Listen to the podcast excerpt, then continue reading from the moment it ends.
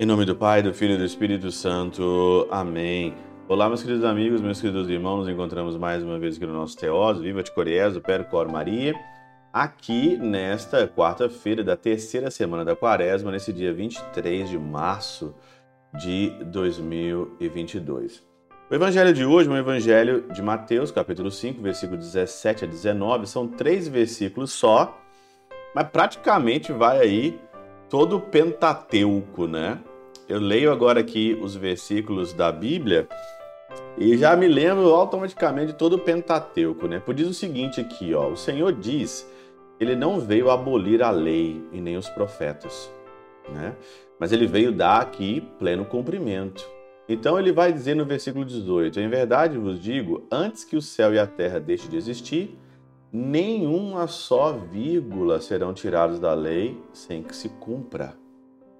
E aí então no versículo 18, ele vai dizer o seguinte, né? Portanto, quem desobedecer um só desses mandamentos, por menor que seja, e ensinar a outros a fazerem o mesmo, será considerado menor no reino de Deus, porém quem os praticar e ensinar será considerado grande no reino de Deus.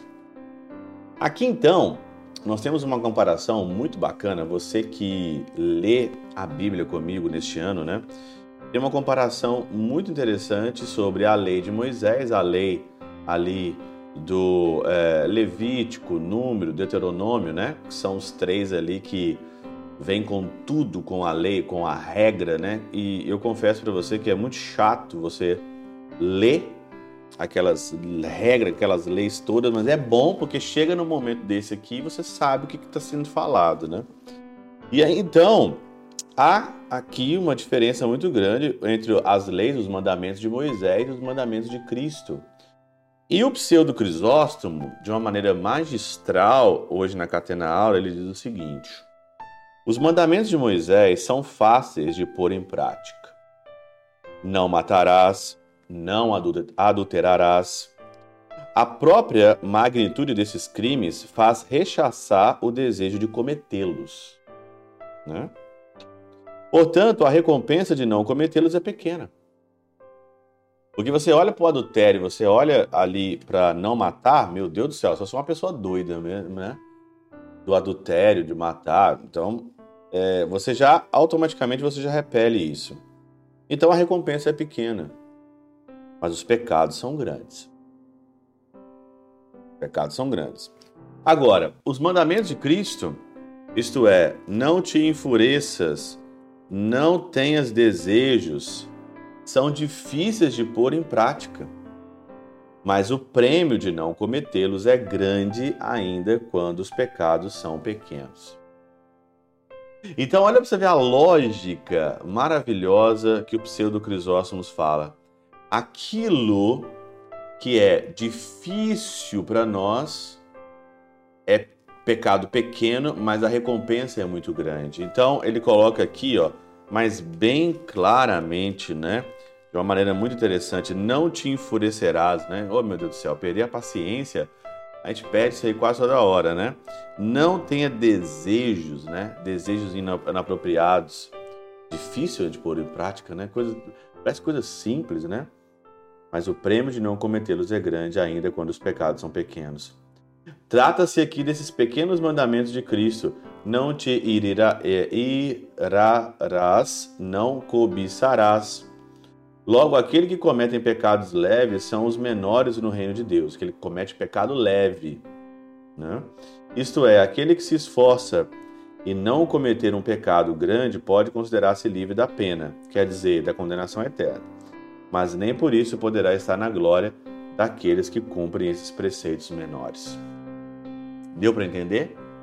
Existe uma glória para aqueles que cumprem os preceitos menores, os pecados veniais. Então, mais uma vez, a gente vem falar aqui.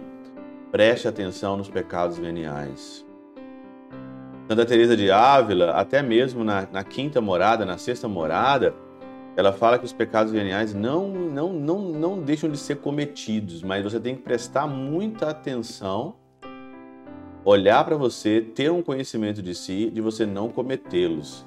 porque isso atrasa você. E no reino dos céus, não sei se você vai ter a mesma glória daqueles que é, de, deixam de ter o pecado maior. Eu vou ler de novo aqui para você entender é, de uma maneira mais fácil, né?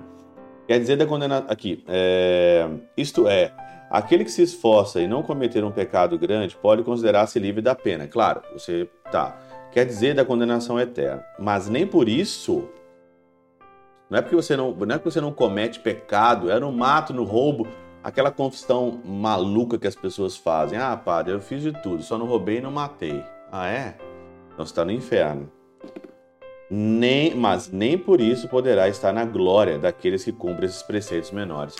A glória está em cumprir tudo e prestar atenção principalmente naquilo que você acha que é fácil de cumprir, são os pecados menores. Então preste atenção.